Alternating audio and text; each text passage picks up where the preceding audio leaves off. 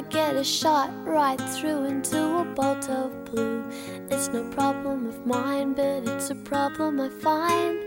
Living a life that I can't leave behind. There's no sense in telling me the wisdom of a fool won't set you free. But that's the way that it goes, and it's what nobody knows. And every day my confusion grows. 各位同学，下午好。昨天有朋友问我，为什么听了好几期你的节目，背景音乐都是一样的？一方面，当然是因为我叫懒惰的魔法师，懒嘛。另一方面，因为我真的很喜欢那首歌，非常的轻松，非常的悠扬，还带着一丝俏皮和无所谓，正是我追求的状态。然而，在现实生活中，真的是很难做到这样，因为懒惰的魔法师实在是一个死板又有点无聊的人，就好像遇见喜欢的人，鼓足勇气上前表白，被拒绝以后，还要勉强的笑一笑，没什么啦。其实我本来也只想做你的好朋友而已。题外话，Anyway，今天的背景音乐已经换了哟。相机男孩格雷格事件还是让我郁郁不快了两周，摄影俱乐部自然是不去了。游泳俱乐部，塞维亚敦促我，既然已经报了名，就没有理由半途而废。他在国内是业余游泳教练，在他的指导下，我进步很快，身形好多了，精神状态也好了。这天游完泳，已经是晚上九点。塞维亚和我一起回宿舍，半路遇上了他的同班同学安迪和莫里斯。安迪的真实名字其实是叫 Andreas，因为发音实在太难了，他就改成了安迪，非常的体贴。安迪戴着眼镜，圆圆的脸，圆圆的鼻子，不算帅气，看上去还有点腼腆。莫里斯则老练又外向。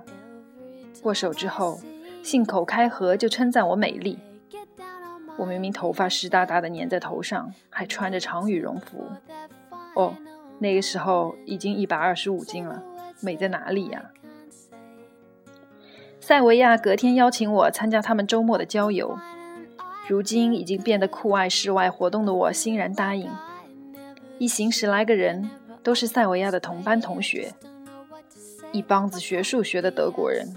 天，世界上还有比这更无聊、更刻板的团体吗？事实证明，对人对事不应该有偏见。确实，每次当我问时间，诺伯特博士都会主动报上精确到秒的时间。也确实，他们几乎人手一份地图，时不时就会拿出来定位一下前进方向是否正确。但是除了这些之外，他们是各不相同、很有意思的一群人。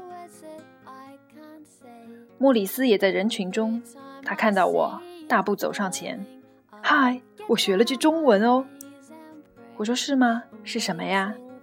他大声说：“我爱你。”乖乖。德国人表达好感这么热烈，他显得有些热心过度，一直走在我旁边东拉西扯。我看到塞维亚和安迪走在前面，便朝着塞维亚挥手示意。他们两人非常识趣的凑过来：“你们在聊啥？好有趣的样子。”莫里斯见人多，一个人无趣的走开了。我们三个人随便闲聊，从塞维亚口中得知。安迪是班上最用功的学生，从来不缺课，每门课平均九十分，不折不扣的学霸。上了地铁，安迪开始向我介绍英国地铁的里程、早上高峰时段旅客的流量，甚至地铁里老鼠的数目。总之，一切和数字有关的话题。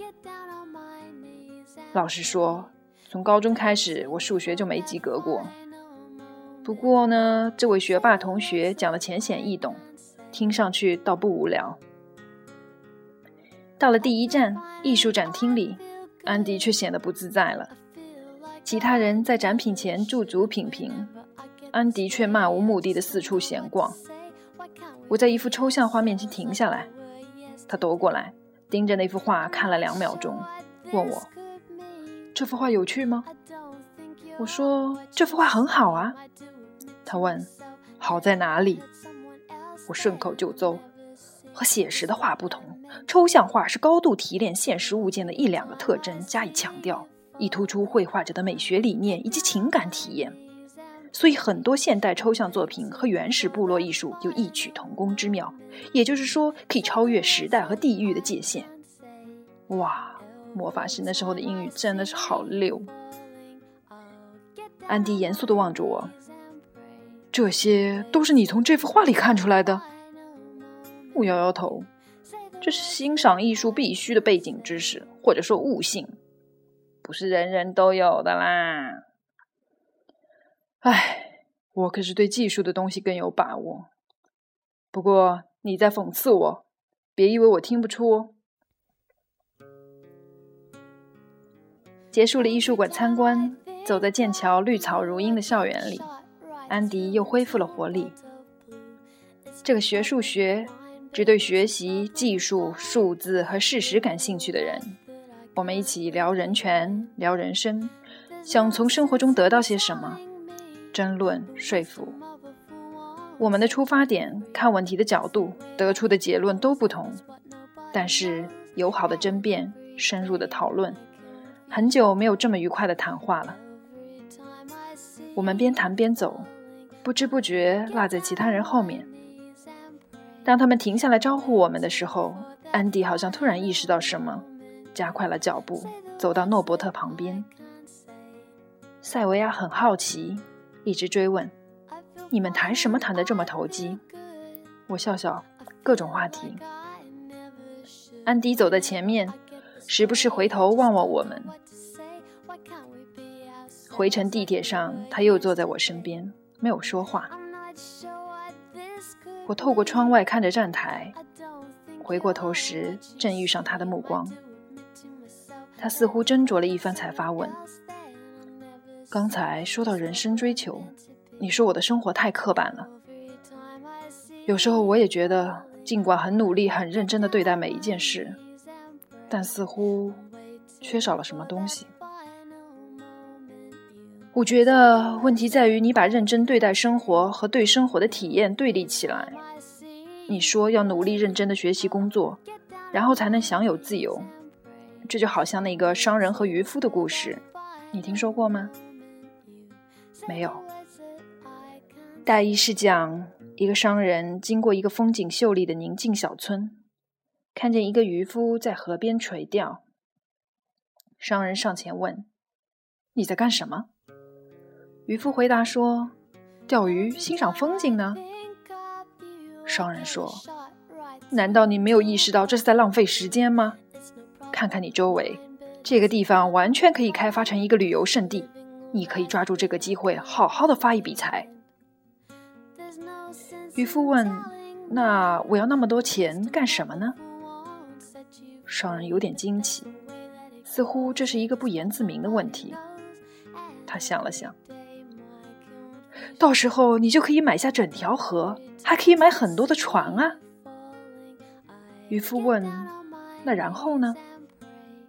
商人说：“然后你就可以轻松的坐在河边钓鱼，欣赏风景了嘛。”渔夫耸耸肩：“可是我现在已经在这么做了呀。”安迪沉默了几分钟。我明白你的意思。我说：“其实我认为。”商人说的未必没有道理。如果我是那个渔夫，买下整条河前后坐在河边的感觉一定是不一样的。我不确定的是，在买下河前后，人的心态究竟会有什么样的变化。如果能像你说的那样，努力认真的学习工作，心无旁骛，然后享受自由，这当然不错。但问题是。认真对待人生和享受自由并不矛盾。假如说经过长期的压力，只专注于生活的一个层面，而最后丧失了享受自由的能力，这样岂不是太不值得了？说这番话的时候，我内心觉得很讽刺。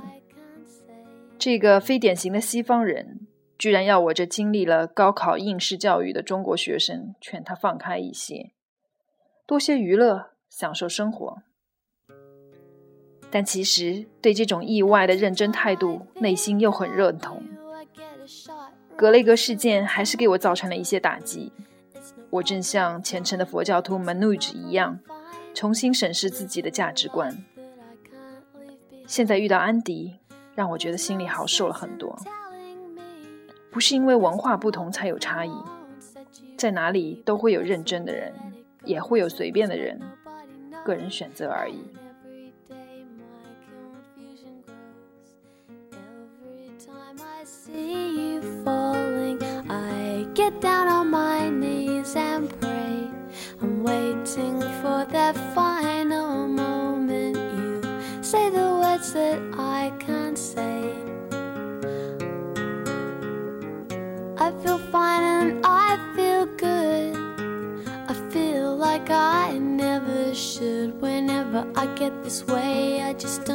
To say. Why can't we be ourselves like we were yesterday? I'm not sure what this could mean. I don't think you're what you seem. I do admit to myself that if I hurt someone else, then I'll never see just what we're meant to be. Every time I